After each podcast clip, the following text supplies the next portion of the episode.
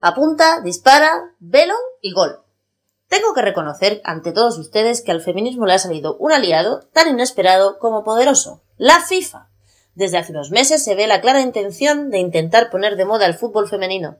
Empezando por casa, vemos como los dos grandes equipos, Barça y Madrid, han sacado del ostracismo a sus chicas y han enfocado las luces hacia ellas, dispuestos a explorar y a explotar a esa mitad de la población que, según ellos, ha sido la enemiga natural de las tardes de fútbol por ser la razón por la que nuestros amados nos abandonaban tarde tras tarde de domingo, mientras nosotras nos preguntábamos por qué, amargamente, de aquella desgracia dominical. En el caso de Madrid es aún más cañí el tema, porque el que será el primer equipo femenino, es una compra de un club llamado Tacones. ¿Se puede ser más apropiado? Obvio, no. Pero lo más sorprendente está pasando en Oriente Medio. El magnánimo régimen de Irán ha autorizado a sus mujeres a poder ir al estadio a disfrutar del fantástico espectáculo del partido Irán-Camboya, clasificatorio para el Mundial de Qatar 2022.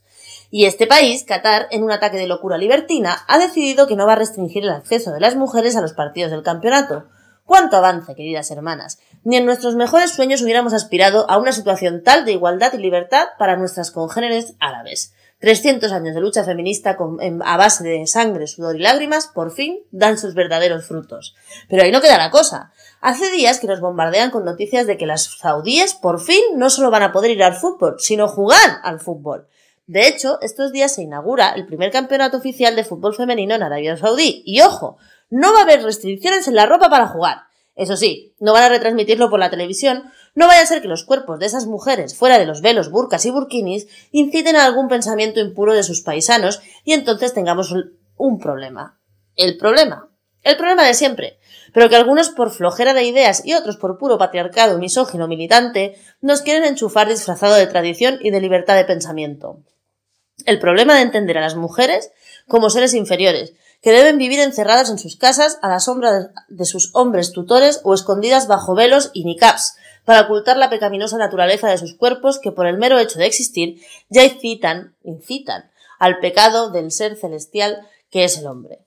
Las mujeres que intentan salir de ese encierro eterno bajo cárceles de tela, que no son prendas de vestir, son discriminadas, perseguidas, repudiadas, encarceladas e incluso asesinadas por los propios miembros de su comunidad en la mayoría de las ocasiones. Sin embargo, ahora llega la FIFA queriendo vender entradas para los partidos y no va a permitir que se le escape la mitad del mercado por una nimia cuestión de tradición.